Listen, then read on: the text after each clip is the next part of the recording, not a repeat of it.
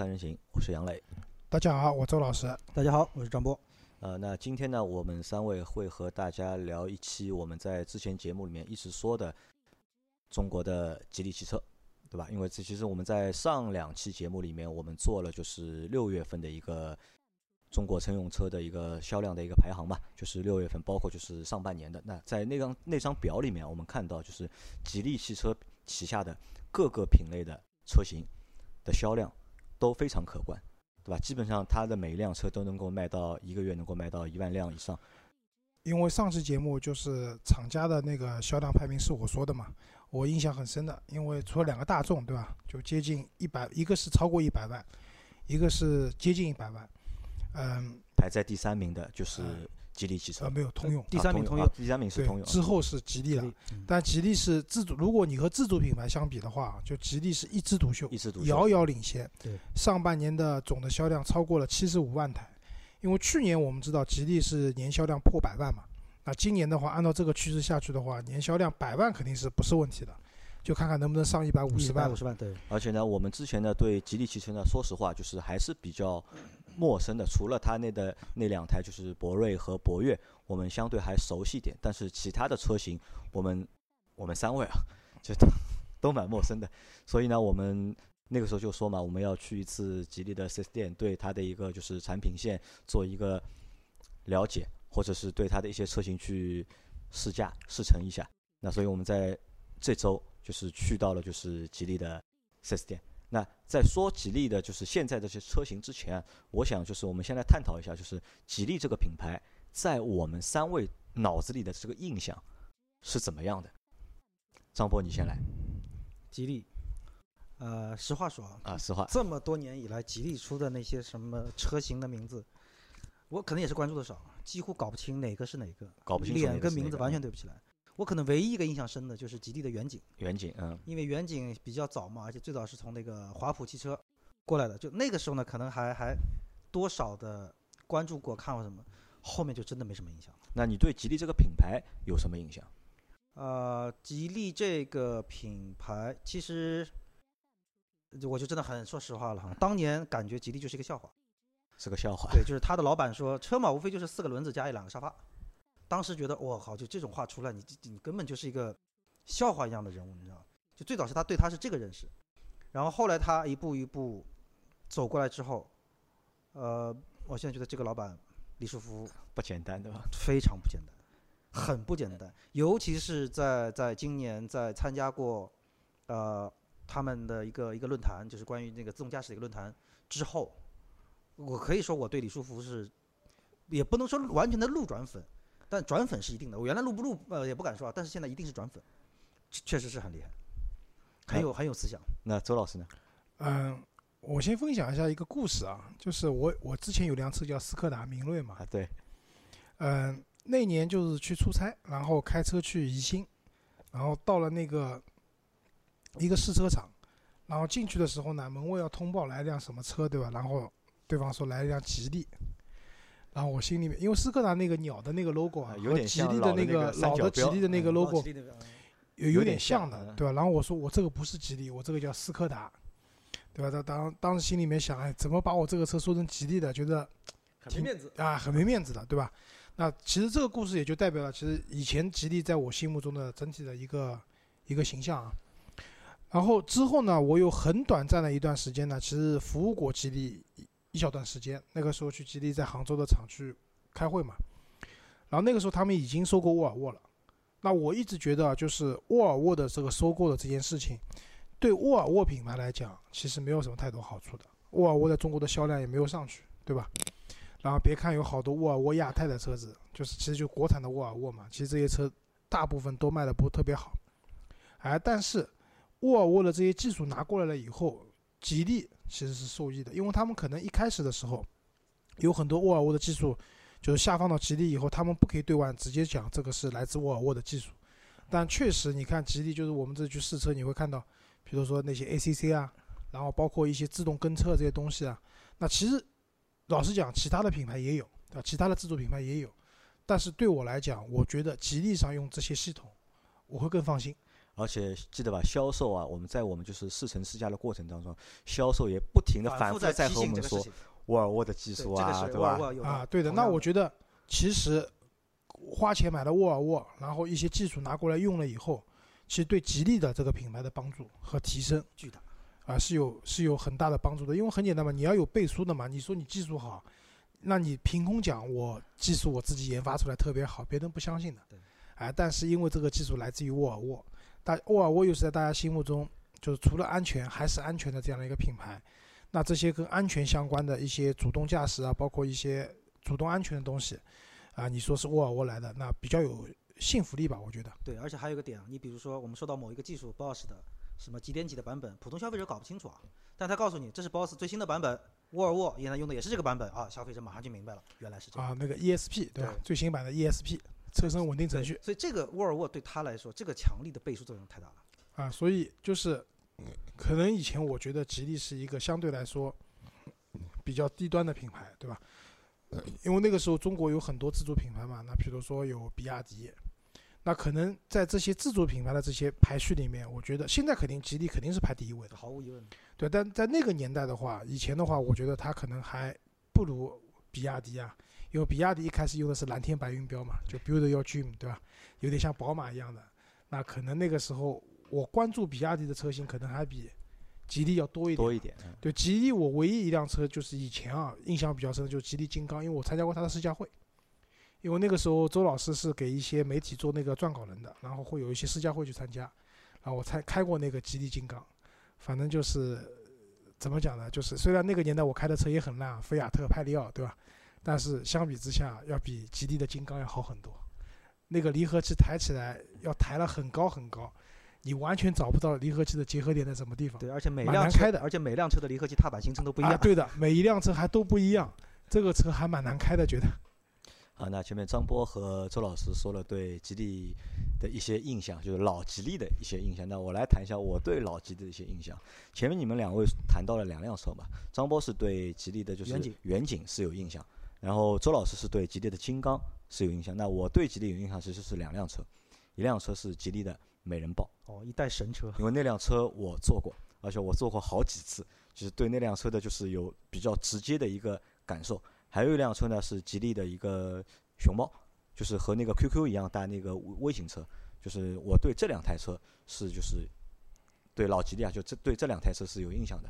那就沿用就是张波前面说那句话，就是张波觉得呢，就是以前的吉利，就是老的那个吉利，就是像个笑话，对吧？其实我和张波的想法是差不多的，然后再套用周老师前面说到的，因为前面周老师说到的，呃，吉利还有比亚迪，对吧？这两个都属于就是在十年前或者十五年前比较 low 逼的品牌，可能那个时候都比不过奇瑞。啊，对的，因为那个时候其实有中国有三大就是自主品牌嘛，就就用我的话说叫什么呢？叫农村三剑客，农村吉利、比亚迪比亚迪、奇瑞，奇瑞这三个嘛，对吧？那因为因为那个时候就是大家都是刚刚开始做，那可能就是出来的产品啊，就是呃，你说好听点叫五花八门，对吧？但说难听点就是就是一个比一个糟糕哎，但在那个年代，奇瑞真的是一个老大哥。啊。奇瑞因为奇瑞做的其实更更早一点嘛，因为奇瑞啊，就刚才你正好讲到，就是熊猫嘛，就是其实当时三个品牌都有自己这个级别的车子，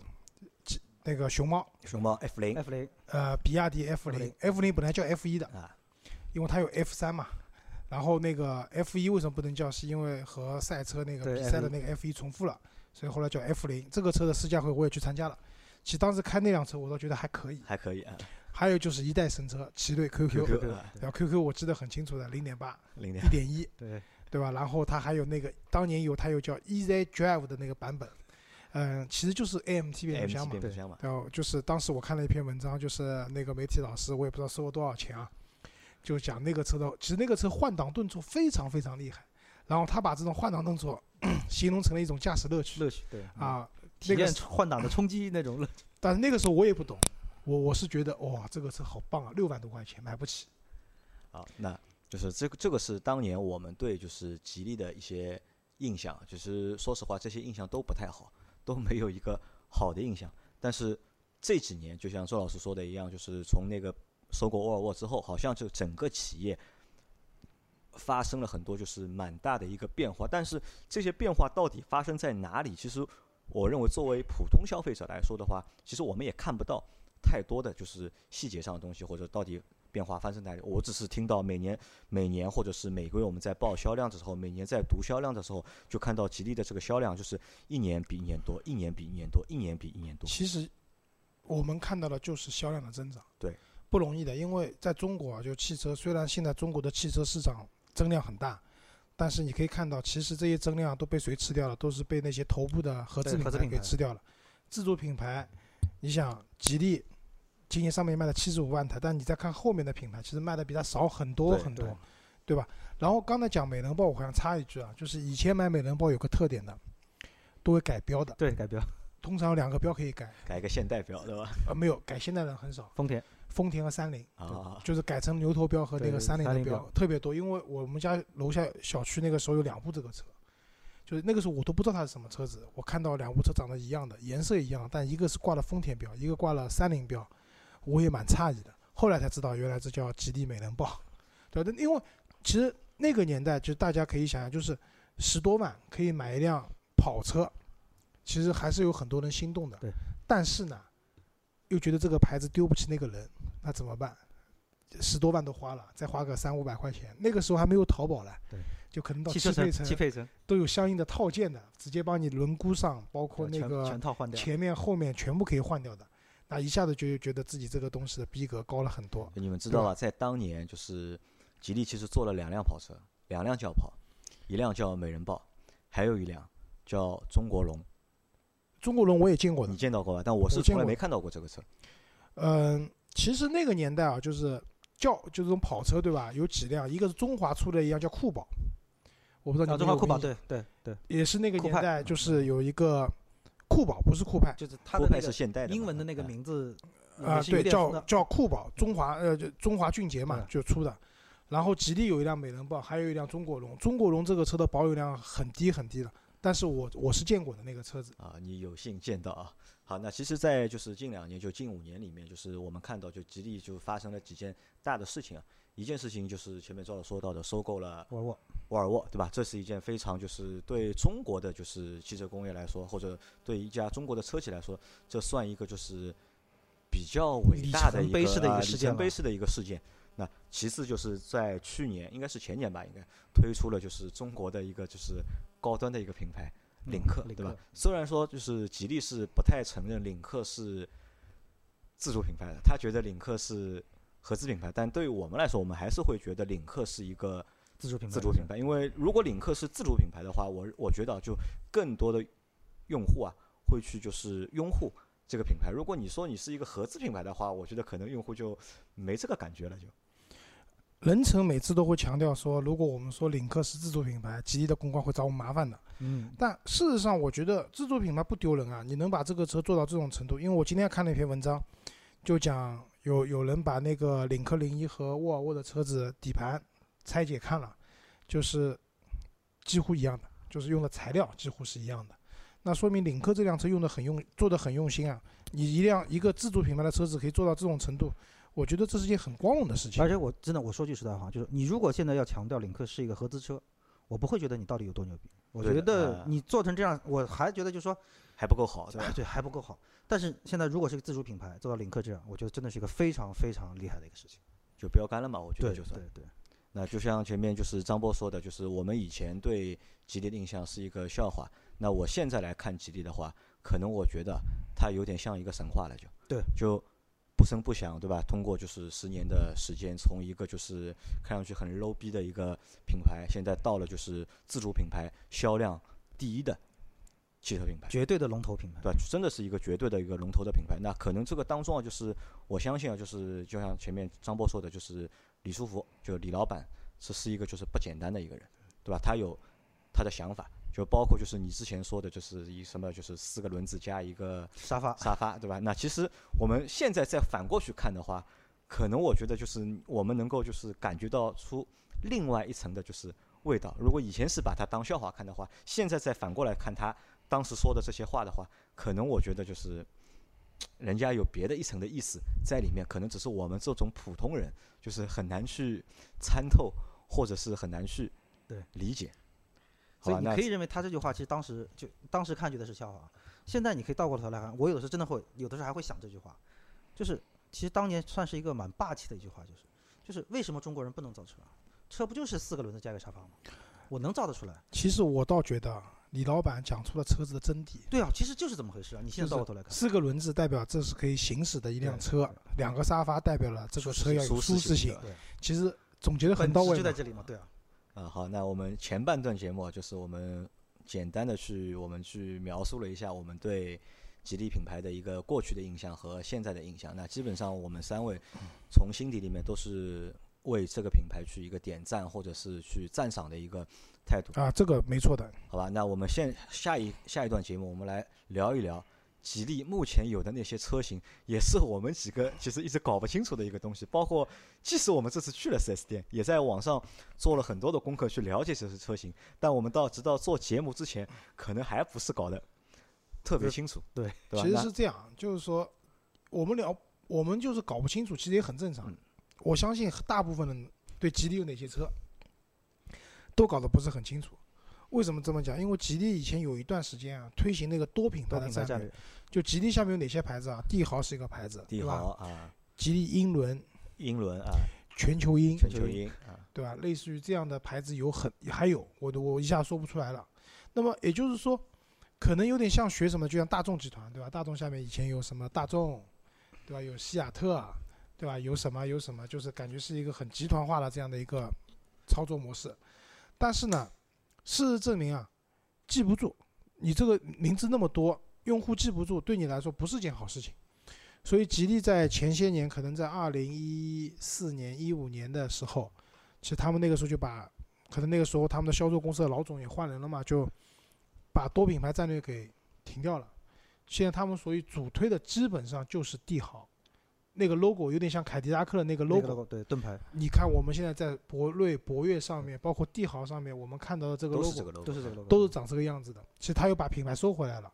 那么带来的后遗症是什么呢？就是现在虽然品牌相对来说统一了，但是呢，我们可能一般的人，或者说像我们平时关注的少的人来讲，就有点搞不清楚就。车型搞不清楚，因为它本来把不同品牌，因为本来好几个品牌嘛，现在把品牌合在一起，但是本来那些品牌车型其实都是重叠的，但现在还是把这些车型车型呢又继续保留了，对那所以就导致导致呢就车型会非常的多。那我们现在先让周老师啊帮我们简单梳理一下，就是现在其实就那个吉利旗下有哪些车型啊，吉利首先刚才讲了金刚，啊？金刚啊还在卖的还在卖，但是卖的不多，上半年销量就一万多台吧，对吧？可能这个车上海也不太能看到了，我也不知道卖到哪里去了，反正这个这个就撇开不去讲了。那吉利的现在产品线呢，你可以看啊，就是分三大块，相对来说比较低端一点的是远景系列，远景系列，对的，远景系列的话，它包含了就是有有那主要是 SUV 系列吧，嗯，我们可以看到就是吉利远远景对吧？远景的 SUV 啊，远景有有轿车的对吧？然后远景 X 三、远景 S 一，还有远景 X 一、S 一叉一，哎 S 一叉一。然后这些车呢，从销量上来看呢，远景是卖的最好的，就是吉利远景的话卖到了八8万多台，对吧？上半年然后8万多台 SUV 和叉三是都是六万多台，其实这两台车应该都是 SUV，就尺寸上有点不一样，对的。然后远景 S 一卖四万多台，叉一的话可能是一辆比较边缘化的车，只卖了七千多台。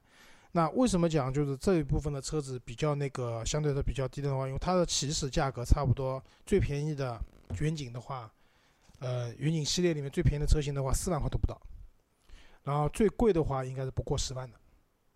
那相对来说，这部分的车子的价，它的定价就是，嗯，确实啊，十万出头，远景的 SUV，嗯，十万出头，但是考虑你有优惠嘛，基本上都是不到十万的。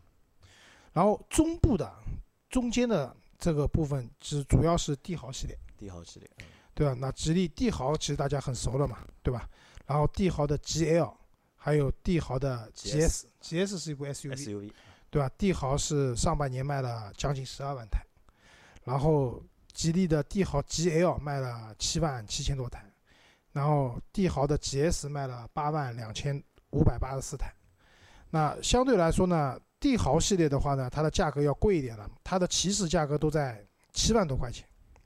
最便宜的帝豪是六万九千八起，卖到十万零十点零八万，然后 GL 是七点八八万起到十一点五八万，GS 的话它的定价，嗯、最便宜的要比 GL 要便宜一千，但最贵的车型要贵了一千，GS 是辆 SUV 嘛，那这是他们中部的，其实也占了，嗯、我看了一下，它这个销量占的也是比较大的，嗯、加在一起的话，三部车子加在一起的话，接近二十万，不止二十万，三十万了，要三十万，将近是将近二十六七万的这样一个数字。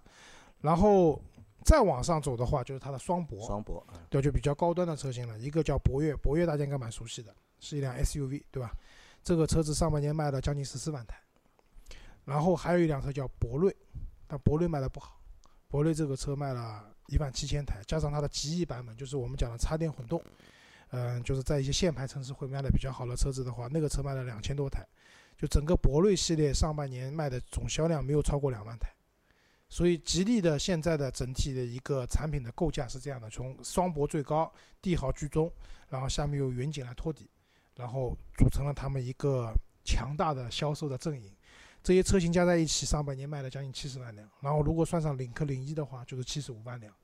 这总体来讲是一个很了不起的数字。那从就是它产品的一个结构上面，我们可以看啊，就是相对来说就是便宜的一些车型，就是十万以下的车型，占了就是大多数嘛，就是它基本基本上就是五分之四的车型都是那些十万以下的车型。但我们看现在是少一个什么呢？它现在是少一个 MPV，对吧？它 MPV 是没有的，啊，对，它应该到下半年应该是好像是会有一款就是家用的 MPV 会推出。那我们这次去 4S 店里面呢，我们去试了两台车，一台是吉利的博越，还有一台是博瑞的极极翼翼的版本。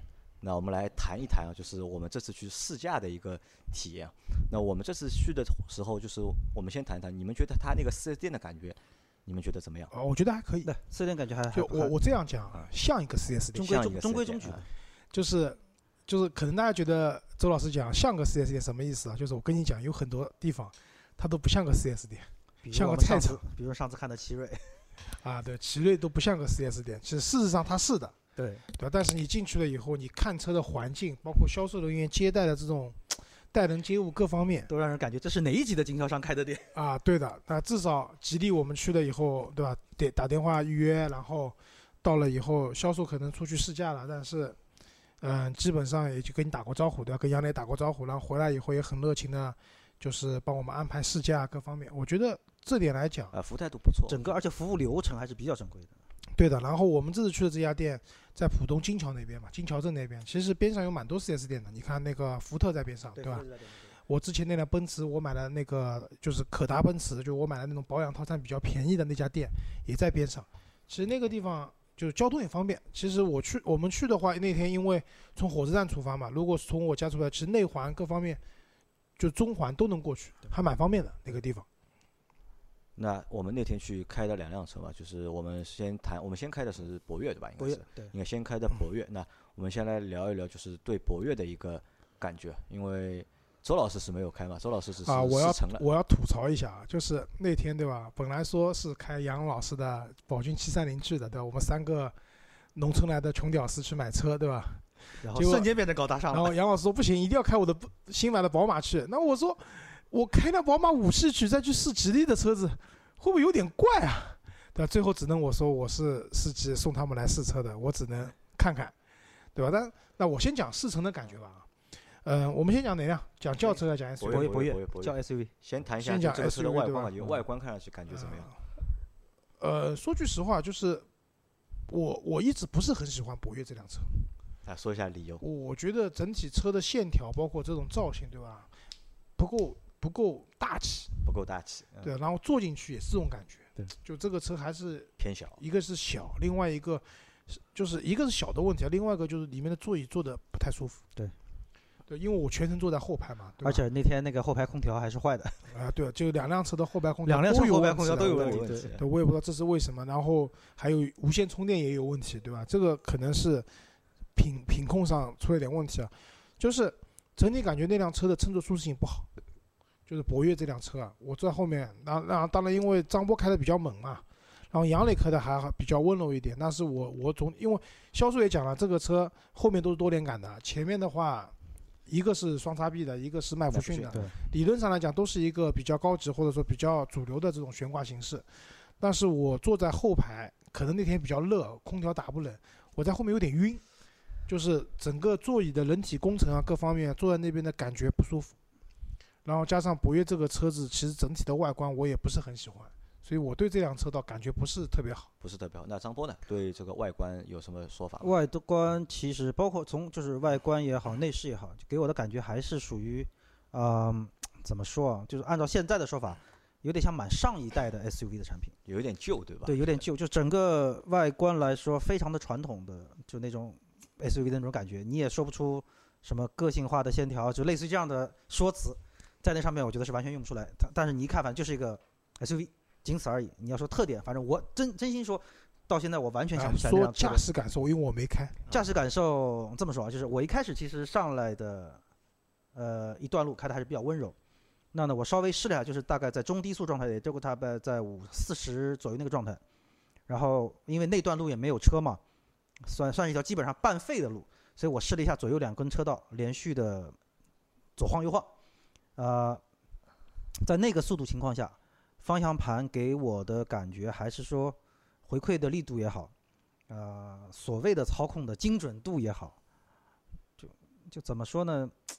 反正你也不能说有惊喜，但是你要说挑大毛病呢，实话说也没有太大的问题，就基本上是这样。因为它的一个转向的感觉，我觉得还可以做的。对，然后呢，就是说，其实到后来，呃，我试了两脚急加速。首先，第一，咱们说动力方面，这个急加速的体现基本就是在发动机的嘶吼上了，动静很大。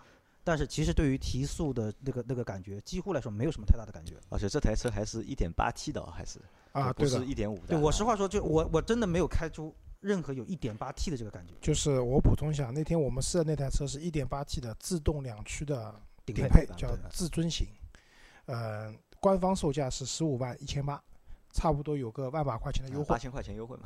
啊，对的，我说句实话，就在那个车上，那个 1.8T 给我的感觉最多也就 1.6T 的这种动力的感觉，仅此而已了。而且我们那天车上虽然说满载开空调，但是我觉得 1.8T 不应该是这种动力的表现，这是一。二一个，其实到了中高速，尤其是带急加速的时候呢，就说嗯，整个车实话说给我的信心不是很足。呃，没有那种就是说在加速过程中，因为我们现在有的时候说一辆车的好坏啊，除了说动力性能到底怎么样之外，更多的是你坐在方向盘后面，这个车让你有没有这个信心去接着踩油门或者往前跑啊、那个车也几乎没有。那虽然它是一个 SUV 的车型，那我们也反而说 SUV 可能也确实不追求这个，但实话说，我到后就踩了一脚油门之后，我基本上就没有再愿意踩第二脚急加速，然后那个销售还帮我们调了一下 S 档了，调到了 S 档，呃也几乎完全没有任何感觉。我说一下这台发动机的数据啊，最大功率一百三十五千瓦，最大扭矩到了二百八十五牛米。其实数据不弱的。数据不弱，我以前的明锐一点八 T，一百十八千瓦的最大功率，二百五十牛米的最大扭矩，但是加速比它强了不是一点点，是强了很多。所以数据账这个东西啊，所以有还是那句话，就是有的时候我们很多消费者在看选车的时候啊，先看很多数据账，就还是那句话，自己去试驾一下，比看一堆数据管用的多。也所以比车的时候，也不要纯粹的去比数据。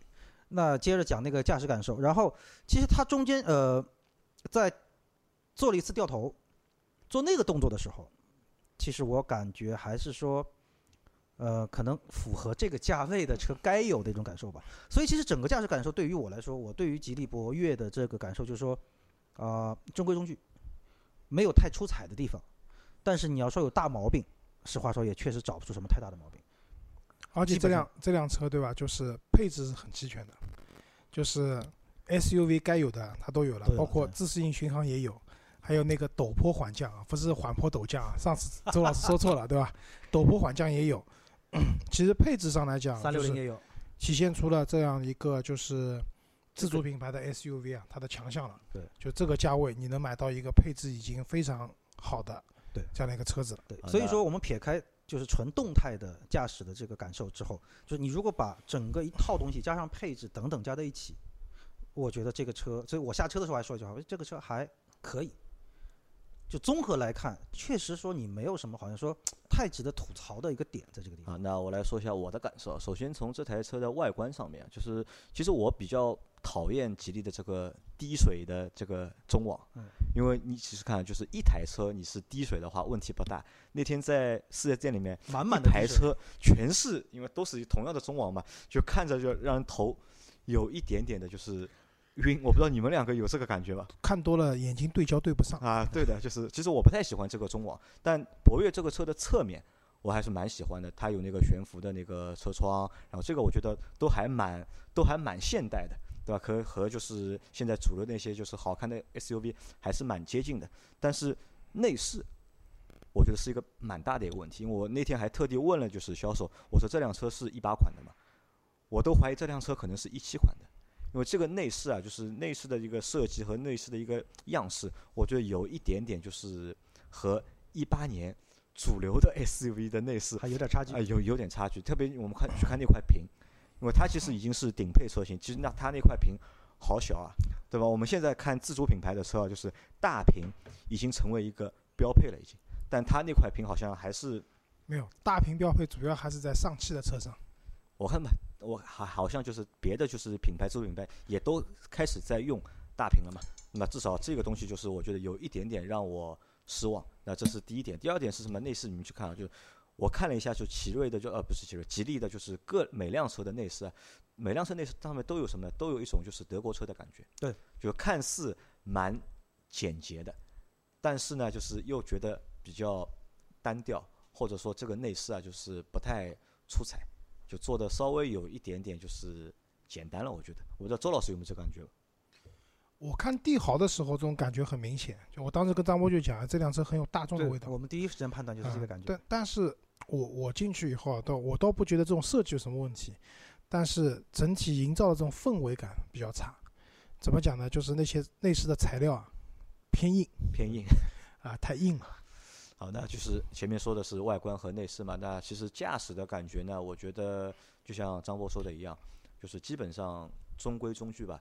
但动力上我，我我觉得是偏弱的。这个车你想 1.8T 的一个动力，前面周老师也报了参数了，但这个参数和我实际我们实际体验的这个感受啊，得不到这个感觉。是有偏差的，因为我们之前去试的那些就是自主品牌的 SUV，大多数都是一点五 T 的，明显就是那些一点五 T 的车啊，就是开起来感觉和这辆 1.8T 开起来感觉，我觉得是差不多，甚至可能就是会比这个更好一些。甚至我觉得还这个 1.8T 还稍微弱一点。那这个问题后来我也考虑过，可能是什么问题？可能是一个还是一个调教的一个问题。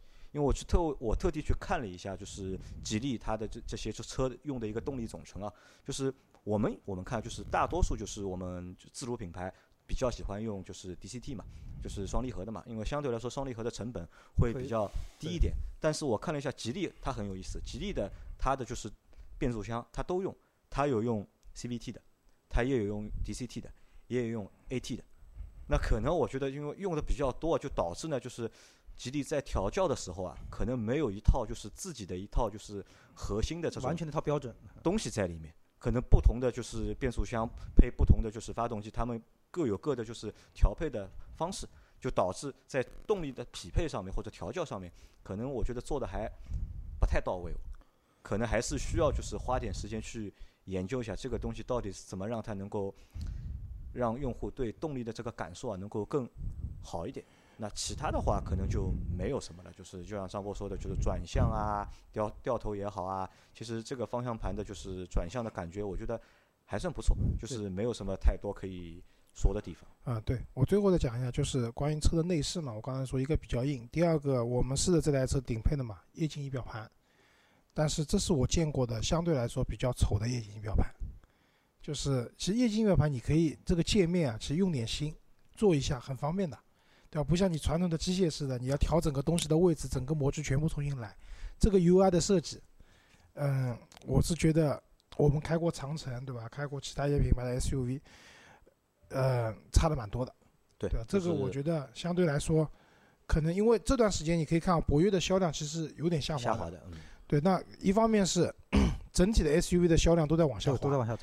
对吧？另外一个我相信啊，就是大家时间长了以后，对你这个看到其他东西好的东西多了以后，可能会比你略贵一点，也可能跟你价格就是差不多。你像 H 六价格差不多的情况下，嗯，整体的驾驶感受，包括你那个仪表盘的这种怎么讲，就是这种美观度都要比你好，那这个是吃亏的。呃，但我说句实话，就是现在看下来，整个销量里面，吉利博越的销量在上半年十三万九千多，是卖的最多一款。那其实就是结合它的整个，就是说，呃，外观也好，内饰也好，配置也好，驾驶感受也好，就还是我觉得那个点就是它卖的好有道理在哪里啊？就是说，没有大错啊。没大错。对你不要告诉我说，呃，你有什么特别亮眼的这些东西或怎么样？那第一，咱们说配置上，该有的我也都有了。你说大屏确实小一点，这个液晶仪表盘做的可能不是说太好看，就是还还有进步的空间。但是该有的我都有了，这是一。二一个，你说动力也好，操控感受也好，没有没有说表现很出色，也没有让你觉得很多的槽点可以有。那包括内饰，你说简洁也好，你说怎么样或者材料劣拼也好，但是整体第一眼的感觉还不差。所以各方面综合下来，所以我觉得它能够卖的这个成绩，所以我觉我真的我现在可以说我真的一点都不觉得奇怪了。好，讲到成绩啊，那我们现在讲一下另外一辆另外一辆车，叫博瑞。博瑞博瑞，嗯对吧？博瑞其实这台车啊，就是我觉得从它诞生到现在，一直是一辆就是争议蛮大的一台车，对吧？其中有几个争议点啊，就是第一个争议点就是我们可以就是讨论最多是什么呢？就是自主品牌有没有必要去做一台高级的旗舰车，B 级车，对吧？这是一个一个争议点，对吧？就我们可以看到，就是现在也越来越多的自主品牌都在做 B 级车，但是真正能卖出量的几乎没有。那这是一个争议点，还有一个争议点在哪？在就是我们博瑞最初上市的时候，它对标的是谁？对标的雷克萨斯，对吧？这其实也是一个就就是是蛮有争议的地方。我们现在在售的博瑞的车型啊，就是它有2.4自然吸气的，也有 1.8T 的，对吧？其实最早那个时候，他们还打算出三点五的啊 V 六的，对吧？啊，对的，这个是真正要对标雷克萨斯的。那怎么讲呢？不是说不可以啊，可以去对标，对吧？你希望把这些产品做得好一点，这是没问题的。但是，就像刚才杨磊讲的，就争议点在什么地方呢？就是国内我们现在看轿车的销量的排行榜里面，就是基本上还是合资品品牌牌当道嘛，把持着的 B，级车基本上是他们对吧？因为 SUV 是自主品牌比较多，那轿车的话，自主品牌真的很难。一方面就是不管不要说 B 级车了，你 A 级车市场都是自主品牌卖的多多很多的情况下，一台 B 级车你卖到这个价位以后，嗯，其实对大家啊，就是如果有这样的一个预算的话，你可能去买 SUV，你买不到什么特别好的合资的 SUV，你可能你要降级别，你本来就是紧凑型的 SUV 的预算，买自主品牌的，你去买合资的话，只能买到小型的。那可能大家不愿意。但是买博瑞这辆车的话，你的预算其实是可以买到，因为它最贵的车型差不多要十七万嘛。十七万多嘛啊，对吧？十七万多其实合资品牌的车型，大把可以选，对吧？对吧？我们可以那天我们也讨论了嘛，迈腾可以选迈腾，对吧？可以买凯美瑞，对对吧？可以买啊雅阁，就？这样的话，我相信很难给用户一个理由，为什么我不选那些车子而选你？对对吧？但回过头来讲，就是这个，我觉得是它的定位上的一个问题。从产品本身来讲，那天我也全程坐了这辆车，啊，我对这辆车的评价要好过博越。啊，确实，就博瑞的后排的乘坐的舒适度，嗯、要比 SUV 来的舒服，对吧？包括它那个内饰的用的材料各方面啊，都不一样。我觉得这辆车其实给我的，包括它的外观，我也觉得蛮好看的 OK 的啊，啊。对的，内饰的设计感也要强很多。也要强很多，对吧？而且，然后那个整体的一个给你的，除了后排空调那个不出风，对吧？加上那个无线充电电用用不了以外，就是这辆车整体给你的感觉，我觉得它确实是一呃一个合格的产品，对吧？只不过可能在产品定位上面，呃略有缺失吧，我觉得，呃所以导致这辆车的销量真的是不太好。其实说到说到博瑞瑞对于吉利来说，我就想到我们上次聊的一个话题，就是 CT 六对于凯迪拉克来说，要扛大旗了，对吧？又对，实话说也是这个问题，就是说怎么，就是说啊、呃我其实有些时候厂商主机厂在出一些车型的时候，对它的销量可能本来的这个所谓的预期也不是很够，但是它要展现的是什么？就展现的说，一是我目前的实力，呃，不管是在制造工艺方面，包括说我的设计能力方面，包括我的这这配置等等的这个整体方面，一是展现这个东西，第二一个其实也也是通过这样的一个车型，我可以去摸一下，就摸一下这个市场的一个反馈度。第二一个可能也摸一下，就整套东西下来之后的这你说稳定度也好，各方面也好。所以我是觉得会有这么一款车型，对于一个品牌来说，也未必说一定是一个 不好的事情。因为咱们今天在说啊，比如说我们说吉利出博瑞这个车，我们觉得好像有点有点太高调，或者说太不着调了。但是我们反过头去想一想，当年的吉利出现的这些车，我们一样是这种认知。但是所以说，我是觉得说，对于自主品牌来说，我们其实应该是一种鼓励，就鼓励他去试那些可能大家觉得目前还不是你想象的地方。通过一次一次的试，我觉得作为吉利这个品牌来说，谁敢保证十年之后大家买 BB 车不会考虑吉利？可能到那个时候，就可能主力一些车型，它真的会卖得非常好。好，那在这里啊，就是其实博瑞这辆车就是 OK 的，就是我们坐下来，就是感觉都觉得可以，就是在在它这个产品线的一个标准之上。但是可能出于这个价格，就价格的话，就是如果让我们选的话，同样的预算，我们基本上是不会买这台车。你说客气了，我是完全不考虑。不会。那你们觉得这台车卖多少钱？你们有可能会去做考虑？啊，卖多少钱我都不考虑，对吧？就是你买 B 级车不会考虑自主品牌，是出于这个原因我不买 B 级车，不买 B 级车，因为我是升级了，对吧？现在是啊，你五系应该也算 B 级啊，算 C 级车了，对吧？应该，因为超过超过五米了，对吧？已经。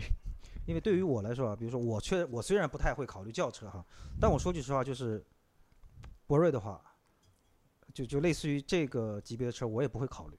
为什么呢？不是因为我开 SUV，而是因为说，嗯。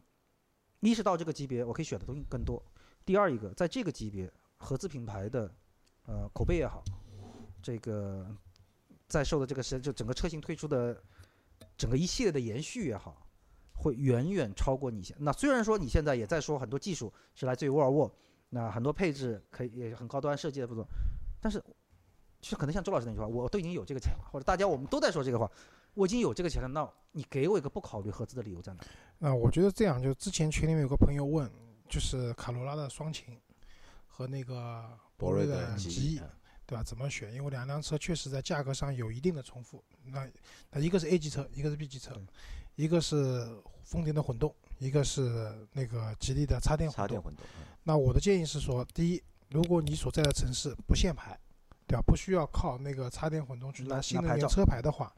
那，呃，可能卡罗拉会更省心一点，这个车的油耗各方面其实表现的会非常好，稳定度很高。那还有第二个，就是因为一个是 B 级车，一个是 A 级车，大小就看你对空间的要求了，对吧？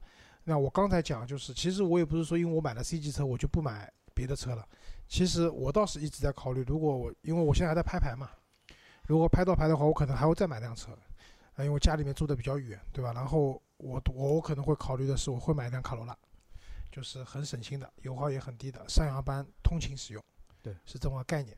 当然了，我我这样讲不是说卡罗拉双擎就一定好啊，就还是根据你的实际的需要，对吧？你对空间要求高，或者说你在限牌的城市的，那无疑博瑞极翼会更适合。好，那在这里啊，我再回答一个就是我们听众的一个问题啊，有一个听众，呃，在我们做这期节目之前问过我一个问题，他问我吉利的。缤瑞啊，缤瑞怎么样？就是其实那个车，他当时问我时候，我还不知道有这台车。后来我去网上就看了一下嘛，啊，果然是有一台这个车，但是现在还没有上市。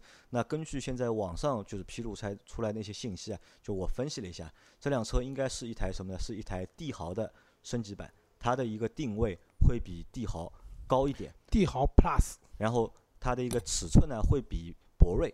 小一点，因为比博瑞是 B 级车嘛，因为缤瑞我看它那个尺寸应该是一台 A 级车，那可能就是配置啊，就是颜值啊，可能是达到就是博瑞的这个水平，但是尺寸会小一点。那可能啊，就是那台车如果上市之后，那我觉得是会是一台不错的车。对，那说实话，对就是吉利的产品线里面的各这些产车的，就是一个整体的感觉，我觉我就觉得博瑞这台车是 OK 的。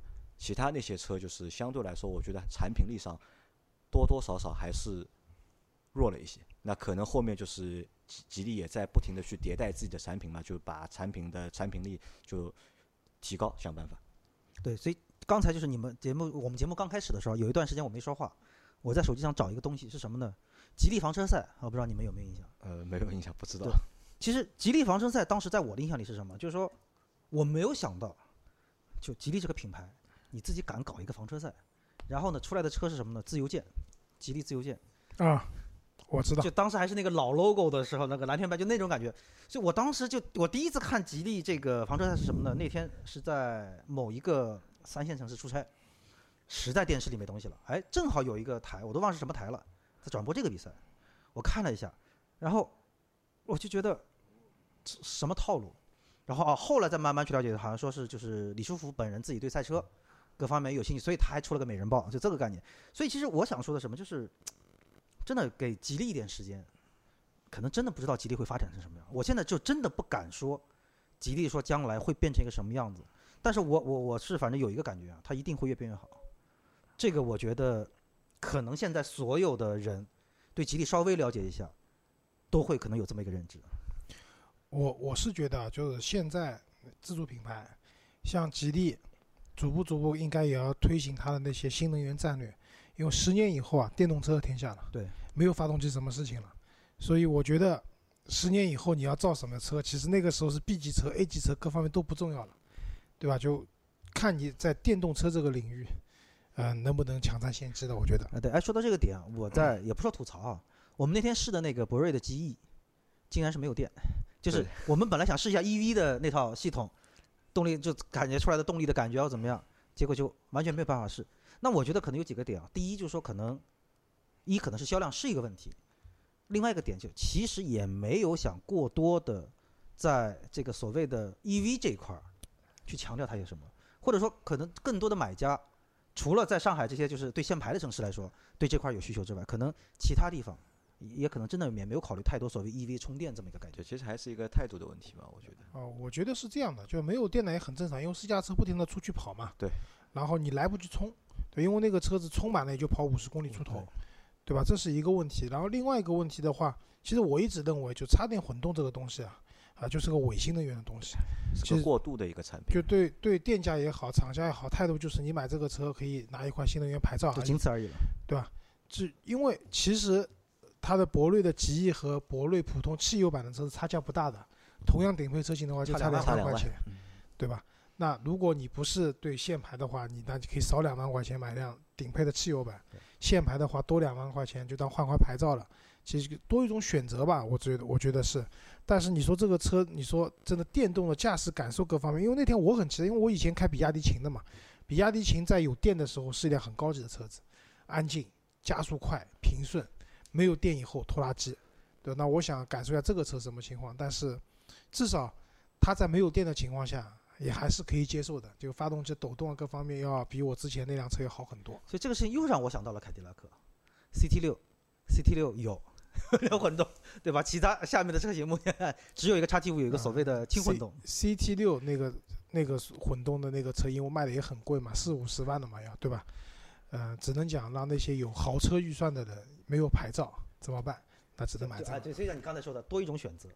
好吧，那我们这期节目就到这里。我们也希望吉利能够越做越好。越好，对，啊，对，好，谢谢大家，再见。好，拜拜。拜拜。